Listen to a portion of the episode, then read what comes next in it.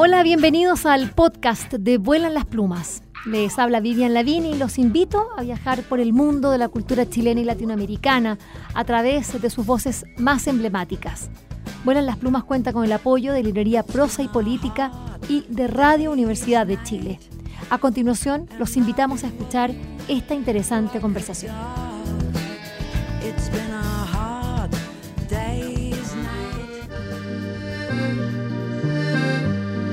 Estamos en eh, la editorial Herder, en Barcelona. La verdad es que es un lujo. Estamos en la biblioteca de la editorial donde me he podido encontrar con libros impactantes. La verdad es que estoy así con un poquito abrumada.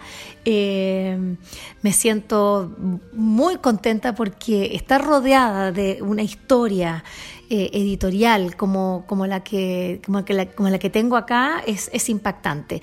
Si bien el primer libro editado por la editorial Herder en Alemania fue publicado en el año 1887, imagínense ustedes, bueno, eh, para que llegara a, España eh, esa, ese empeño editorial, como he querido llamarlo yo, porque la verdad es que a esta editorial fundada por el Trastar tatarabuelo de Raymond Herder, quien, es, eh, quien funge hoy día como actual eh, director de, de, Herder, de esta editorial, eh, la verdad es que han pasado muchas cosas. Son empeños de varias generaciones, empeños en los que han tenido que, que lo han perdido todo entre medio y siguen y han seguido con esta fuerza enorme, con esta, bueno, esta convicción de que, de que hay que hacer libros y que estos libros tienen que tener distintas voces, distintas miradas.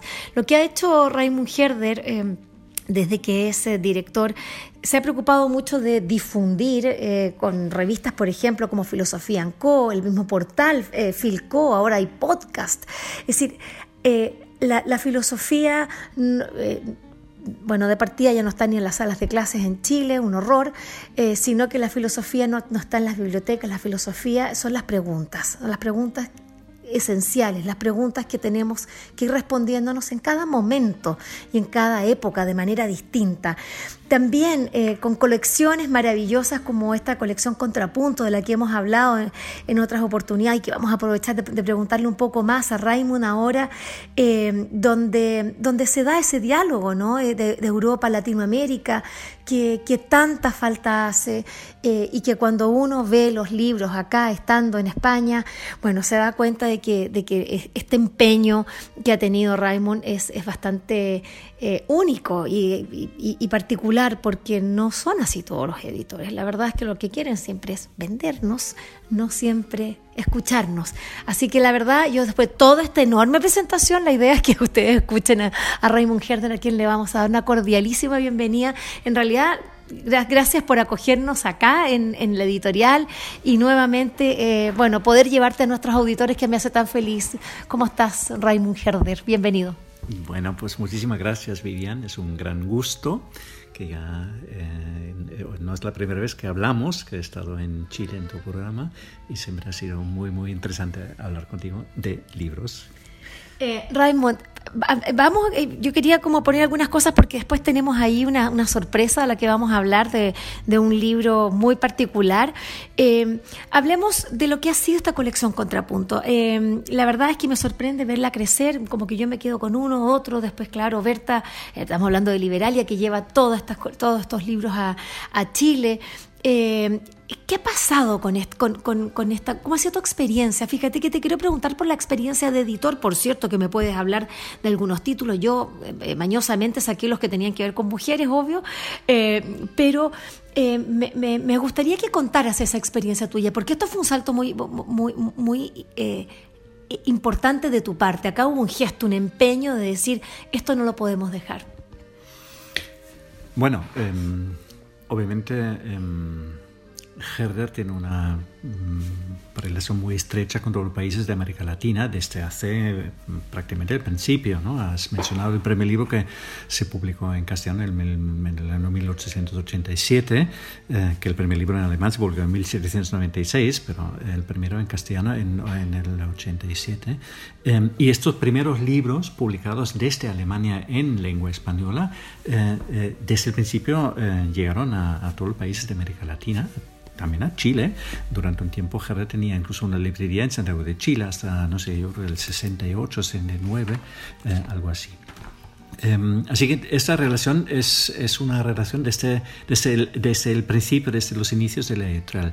Em, mi bisabuelo em, en, a finales del siglo XIX hizo varios viajes a América Latina, estuvo en Cuba, estuvo en México, estuvo en Venezuela, estuvo en, en Colombia, en Argentina, no sé si también estuvo en Chile, pero hizo varios viajes de, de, de meses Em, por, por, América Latina que eh, le parece muy interesante y claro, fueron viajes de un editor, un editor que eh, miró ahí que había, que, posible eh, interés por los libros podía haber, qué interesa a la gente, qué se lee, qué se piensa, ¿no?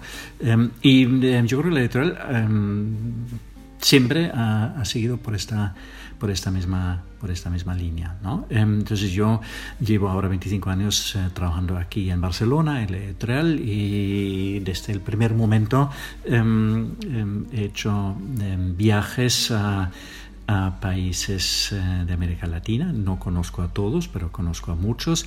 Y a Chile, por ejemplo, em, vuelvo con mucha frecuencia, una vez al año, si no hay COVID o algo que, que lo impide. Em, pero eh, estoy, estoy, en, eh, estoy en Chile, siempre en marzo, eh, que es un momento eh, de buen tiempo, pero este año no, que estás tú aquí.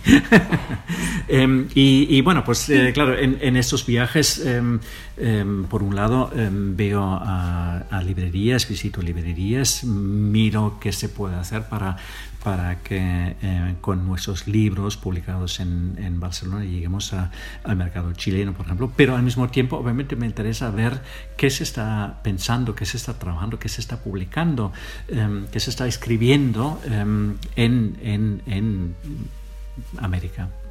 Em, y en algún momento empecé eh, esta colección Contrapunto, eh, que es una colección de libros de pensamiento, pensamiento filosófico, em, digamos, de, una filosofía escrita, pensada desde América Latina, ¿no? Em, que, la filosofía durante muchos siglos se veía como algo universal.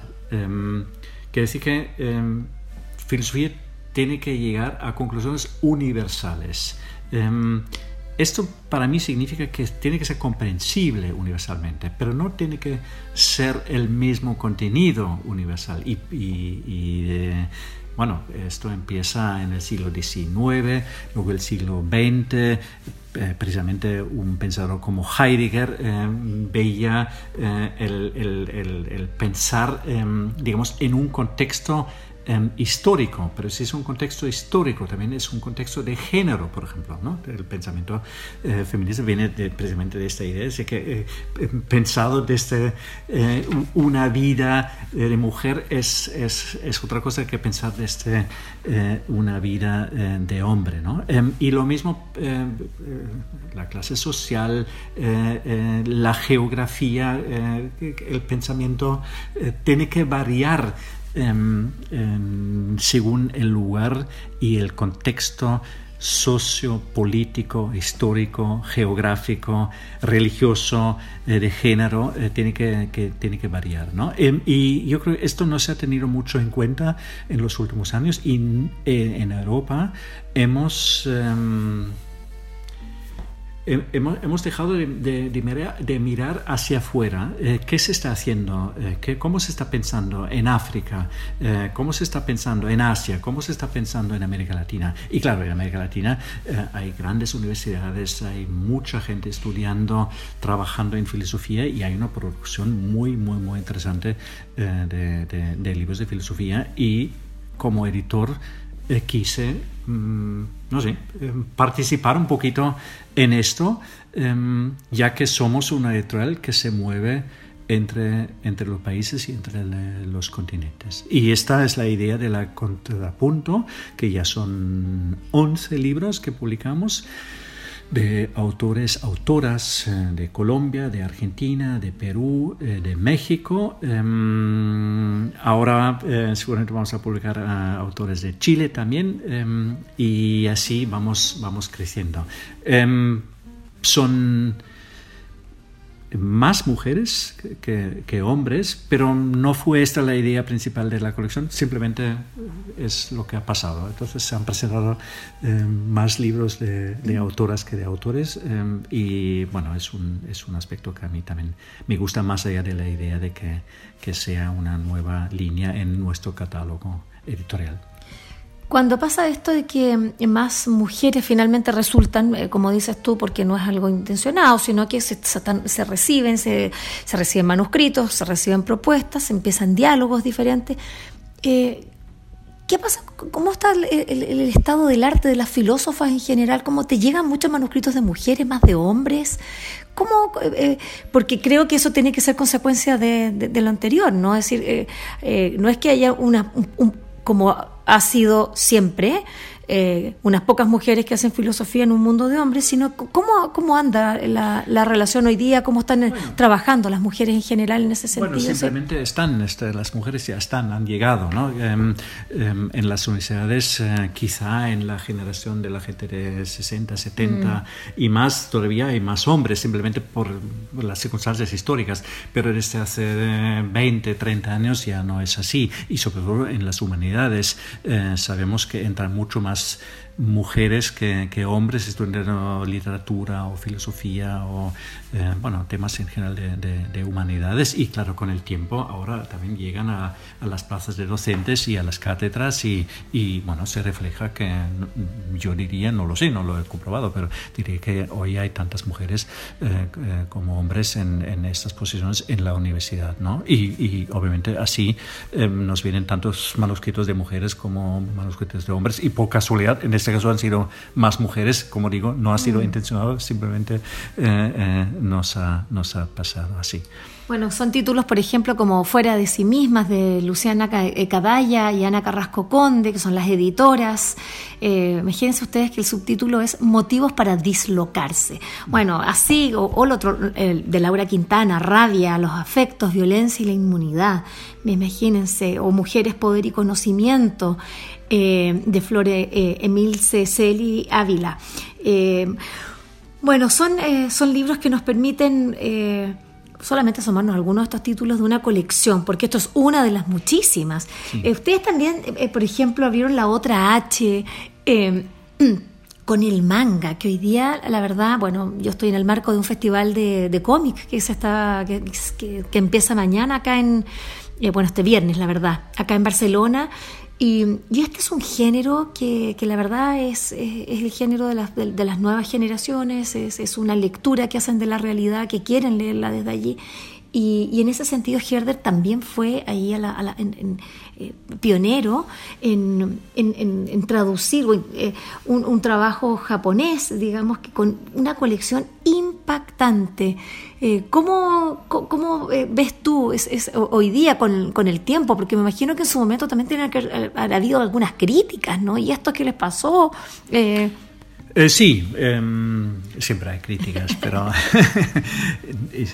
estimulan, ¿no? Em, em, no, la, otra H es un sello de, libros gráficos, no son novelas gráficas, sino son em, biografías, por ejemplo, gráficas, y un sello de manga. pero en relación con lo que estamos haciendo nosotros. Entonces, eh, son libros de filosofía o de literatura quizá, pero sobre todo de filosofía. empezamos con esto porque siempre buscamos maneras de de llegar con los contenidos que estamos publicando, que escriben nuestros autores, eh, a un público y un público amplio un público nuevo. Em, y con los manga em, llegamos a un público que no es el público típico, el lector típico de, de es un público más joven em, em, y les, les, les, damos a conocer las ideas principales de los grandes filósofos, ¿no? como Nietzsche, por ejemplo. El primer libro que publicamos en esta colección fue Así habló Zaratustra en formato manga. ¿no? Claro, ahí empieza la crítica, ¿no? la gente pregunta, pero ¿cómo puede ser que, eh, que Herder publique un, un cómic o un manga? Em, y esto es fiel eh, em, al, original, pues eh, no, es una interpretación, tiene que ser una interpretación, porque si no fuese interpretación no haría falta hacer otra cosa. Entonces, si quieres el original, hay que leer el original, pero si, em, si, no sé, si no tienes eh, todavía la capacidad de leer un texto entero filosófico em, tan complejo como el Zaratustra de, de Nietzsche, entonces, no sé, un manga puede ayudar a a entrar en este mundo. ¿no? Así que es, es una forma de, de, empezar a interesarse por la filosofía. Em, y, yo creo que se agradece mucho. Hay, hay, muchos jóvenes, pero no solo, también gente de otra edad eh, que miran estos libros, que son libros que difícilmente se leen, como El Capital de Marx, que es nuestro bestseller en formato manga. Ah, sí, es el más vendido, es El Capital de Marx. ¿no? El Capital de Marx es el libro más citado y menos leído de, la historia de la edición. ¿no? Em, o tenemos eh, eh, La Crítica de la Razón Pura en formato manga. manga. Em, así que sí, son, son primeras ideas, ¿no? son primeras primeras formas de acercarse a un pensamiento y en ese sentido funciona y cumple muy bien eh, esta, esta colección. Eh, sí, la verdad es que es, es, es, una, es una colección fascinante, sobre todo por, por, la cantidad de libros y, y, esa, esa soltura, ¿no? Para poder decir, bueno, la verdad es que no me voy a leer el Capital, no quiero. Y esto es una versión, una interpretación que me gustaría leer, así como hay tantas otras. Mm.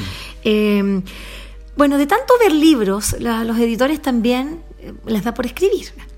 La verdad es que primero son lectores, o quizás primero escritores y después lectores, lectores, escritores y luego editores. Entonces tenemos siempre a, estos editores que, que, claro, eh, eh, tienen la suerte, la maravilla, la fascinación por los libros, pero la escritura, bueno, se la dan a otros. Y, a veces sucede que los escritores, los editores, quiero decir, también escriben. Y, es lo que ha hecho Raymond Herder con un libro que es un pequeño libro que se llama Para seguir dialogando. Me encanta el título. es un título que va en progreso, no habla de algo que, sino que es una, es, una puerta que, se abre y esta es tu manera de invitarnos a conversar sobre un tema muy complejo. Eh, y que siempre está allí rondando tanto para, para, para, los filósofos como también los neófitos, ¿no? Como que hoy, todavía voy a decirlo, Heidegger que es como decir así como Macbeth, un poquito idea así como en, en teatro, ¿no? Como esos, eh, esas maldiciones que hay allí, esos espacios oscuros, negros. Y ¿Por qué? Porque este gran, gran, gran, bueno, si no, uno de los más grandes filósofos de la historia de la humanidad, eh, eh, bueno, tuvo una relación con el nacionalsocialismo durante la época de Hitler, no es que haya sido antes ni, mucho después, sino que allí eh, y que, bueno, además, pero, pero una, relación muy ambivalente, es decir, su amor con Hannah Arendt, por favor, eh, son las cosas que, que, también uno sigue, ¿no? Como cómo se dio eso. Eh, y a propósito de la, de, la, misma Arendt, que ha sido hoy día eh, y que está siendo releída. ¿Cómo nace este libro? ¿Por qué te decidiste escribirlo? Porque esto es, tú quieres conversar, eso es lo que quieres, quieres dialogar. Para seguir dialogando, Raymond Herder, bueno, primero, em, em, el editor eh, también escribe, pero no escribe como editor, sino escribe eh, siendo en este momento eh, autor. Como editor solo escribo un libro, que es el catálogo de Herder. Em, pero obviamente luego hay una, una, vida mía más allá de la editorial, que queda muy poco, pero algo sí que queda. Em, y ahí me intereso por temas de la filosofía, también por temas de la historia. Pues son las dos cosas que yo estudié. Este, estudié filosofía y estudié historia. Em, y Em, nosotros en GR publicamos libros, textos de Heidegger. Para mí, Heidegger también es un autor que estudié en, en la universidad. Em, yo, además, parte de mis estudios eh, hice en Friburgo, que es la eh, universidad donde eh, no solo estaba Heidegger, sino también antes de Heidegger en la misma cátedra Husserl y eh, Riegel eh, antes de, de, Husserl, así que es una, una cátedra con muchísima tradición. ¿no? Em, la Universidad de Friburgo ha decidido cancelar eh, esta cátedra, ya no existe la cátedra Heidegger, Husserl, la cátedra de fenomenología, que fue una de las grandes escuelas de, la fenomenología eh, y una de las eh, universidades más importantes en, este, en, este, en esta línea en el siglo XX. ¿no? Em, y ahora eh, la cátedra se dedica a filosofía analítica, como hacen muchas otras em, universidades, sobre todo en el mundo anglosajón. Em, y no sé, no creo que la Universidad de Friburgo sea la mejor en esto, pero era la mejor o una de las mejores en fenomenología Em, la Universidad de Friburgo se llenó de gente de Corea, de Japón, de China, de todos los países de América Latina, de, Estados Unidos, para estudiar en Friburgo fenomenología y estudiar eh, filosofía de Heidegger. Pero no irán a Friburgo para estudiar filosofía analítica porque se hace mucho mejor en, Harvard o no sé dónde. ¿no? Em, entonces yo creo que es, em, es, un, es un gran error. es, es eh, eh, renunciar a una tradición tan importante como la fenomenología y el pensamiento de Martin Heidegger en, una universidad de Friburgo. Ese es un ejemplo, ¿no? Em, pero em, hay más. Em, hablamos aquí en Barcelona que nos visitó eh, Judith Butler y entonces hablamos por alguna razón también de, de Heidegger. Eh, entonces ella me dijo que en Estados Unidos ya no se lee a Heidegger. ¿Pero por qué no se lee Heidegger? Bueno, pues por su implicación con el nazismo eh, y porque será por supuesto que Heidegger era un, un nazi. Entonces, em, em, yo, eh, no sé, tuve que, o sentí la necesidad de, de poder explicar por qué en GR seguimos publicando textos de Heidegger. Porque si son nazi, eso no deberíamos publicarlo. pero si seguimos publicando textos de Heidegger, al menos necesito poder dar una respuesta eh, del por qué y cómo eh, veo, cómo en Herrera vemos eh, esta implicación que obviamente hubo del mismo Heidegger con el, con el nazismo. Entonces lo que hice es mirar las correspondencias, porque yo creo que lo interesante es ver qué pensaron los que personalmente lo conocían, los que vivían la misma experiencia, los que estaban en su momento eh, en la universidad en Alemania y también em, después. ¿no? Entonces me, me, em, me, pareció muy interesante em, estudiar las, las correspondencias que hay miles, que yo creo que eh, Heidegger escribió unos 10 eh, unas 10.000 cartas en toda su vida. Eh, se están editando ahora estas correspondencias. Algunas las publicamos en Herder, por ejemplo, la, la correspondencia con Hannah Arendt. Precisamente fue uno de los primeros libros de, de Heidegger que publicamos, o de textos de Heidegger, en este caso de, cartas de él y de ella. pero también publicamos las cartas, la correspondencia entre Heidegger y Bultmann, muy interesante, mm. que se conocieron en Marburgo. Em, y luego hay, más, está publicada la correspondencia eh, con Jaspers. Em, me hubiera gustado publicar eh, eh, otra con, con Levitt, que bueno, estamos, estamos un poco en el, en el tema. ¿no? Entonces, em, la idea es ver cómo se refleja la posición política de Heidegger en sus cartas y luego en las respuestas de las personas que lo conocían, que eran amigos, amigas, amantes incluso, en el caso de Hannah Arendt o de Elisabeth Blochmann, porque hablamos siempre de Hannah Arendt, pero Heidegger tenía otras relaciones eh, con, con, otras mujeres filósofas y no solo. Em, con amigos como Levitt, por ejemplo, amigos como Jaspers, ¿no? Pero lo interesante es em, ver eh, correspondientes con personas, primero, y ese es el criterio, que conocían a Heidegger antes del 33 y seguían en contacto con él después del 45. Em, además, personas con una capacidad eh, intelectual para entender la obra de Heidegger em, y, como muchos eh, de sus contactos eran judíos, personas que habían sufrido la persecución eh, y la discriminación em, del, del régimen nazi. ¿no?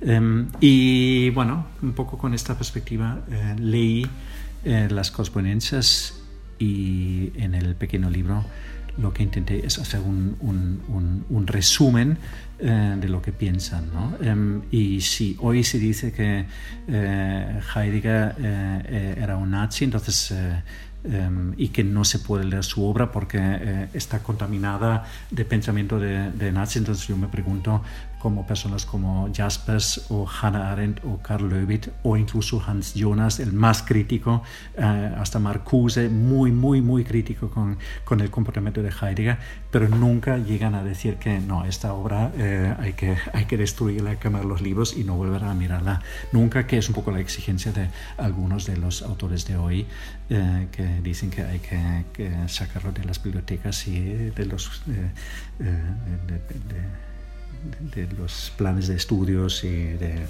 bueno, de, la vida pública. Eh, lo que tú estás diciendo es, bueno, esta cultura de la cancelación que es hoy día cuando más necesitamos a la filosofía, justamente para poder, como dices tú, para seguir dialogando, porque no podemos cerrarnos las puertas al pensamiento e ir cancelando a la gente lo que ha pasado en literatura, en Neruda, etcétera, que, que y, y, y, es decir, y estamos empezando esto. Hay que seguir dialogando, ¿no? Em, esto puede ser la filosofía, pero la filosofía em, obviamente siempre es filosofía en diálogo.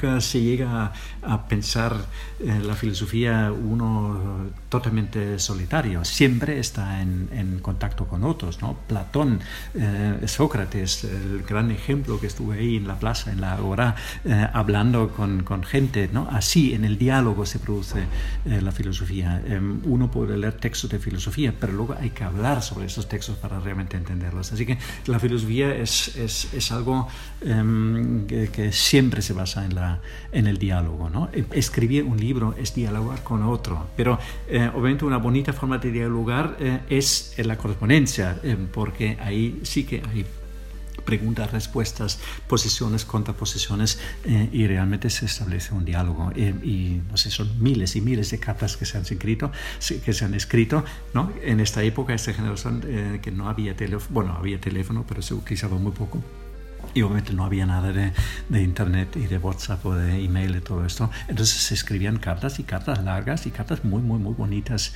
eh, algunas de ellas, y muy interesantes otras, y poco significativos eh, otras cartas que dice que llegó a las 12 y cuarto al, a la estación de, eh, de, Heidelberg, le escribe a, a, a, Jaspers para anunciar su visita. También forma parte de las correspondencias, pero, pero la mayoría de las cartas son, son, son realmente muy interesantes. ¿no? y, y y, sí, em, em, volviendo a Heidegger y su implicación con el nazismo, es obvio que Heidegger en el 33, el 1 de mayo, entró en el partido em, de Hitler, en el, Partido Nacional Socialista.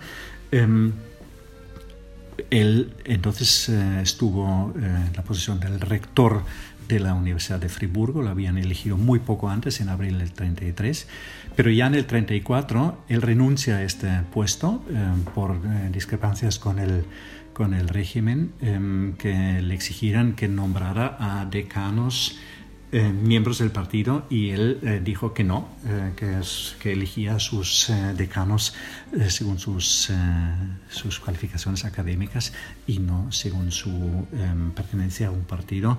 Em, y la presión fue tal que ya unos 11 meses después de asumir el cargo de rector renunció, em, salió de la política y no volvió a pronunciarse eh, eh, al respecto. Así que en el 34 más o menos, eh, ya a partir de ahí 35, en algunas cartas, las últimas, donde uno podía eh, quizá sacar em, alguna idea de, cercanía con el nacionalsocialismo o con el mismo eh, Hitler, eh, es del 36 y después no hay, en, estas cartas al menos no hay nada al respecto.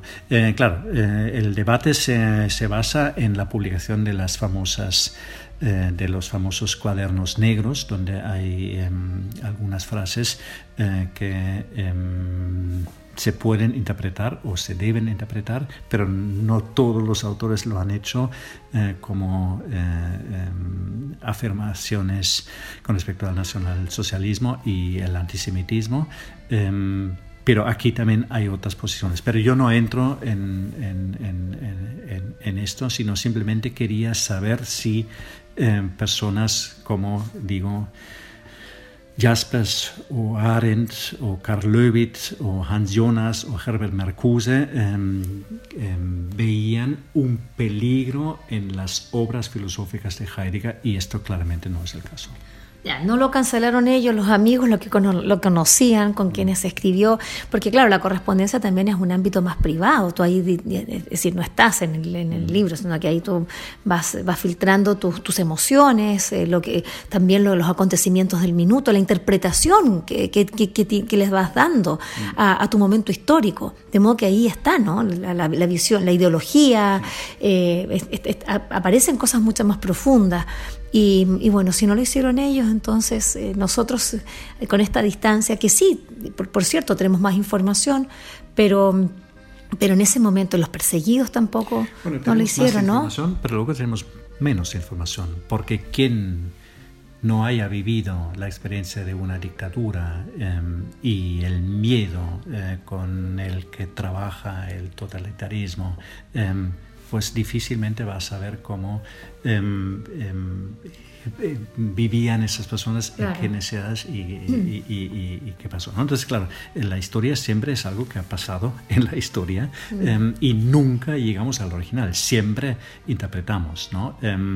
y yo creo que eh, ahí se está olvidando lo que puede la historia y lo que no puede la historia. Y cancelar a un autor eh, declararlo como persona no grata, como persona, como figura, como pensador, eh, su misma obra, es un paso muy fuerte eh, con respecto a una persona que durante em, muchos, muchos, muchos años se ha considerado una de las eh, figuras más importantes de filosofía. Como dice Levinas, que quien estudia filosofía en el siglo XX no puede eh, no leer a Heidegger. Es imposible entender la filosofía de todo un siglo eh, sin la obra de Heidegger. Em, y bueno, cancelarla mm, no me parece la forma adecuada. Em, y por eso el título sigue dialogando, ¿no? porque hay que mantener el diálogo, hay que, hay que eh, estar en un diálogo vivo con una obra y con una persona como, eh, como Heidegger. Bueno, esperemos que este libro llegue prontamente a las librerías en Chile. Eh, eh, yo sé que acá en, España puede que todavía tengas algún pudor de, ponerlo allá, pero yo creo que en Chile está perfecto, eh, porque la verdad es que es un libro de, divulgación, es amplio, no es para, para, especialistas solamente, sino también para los que nos queremos asomar.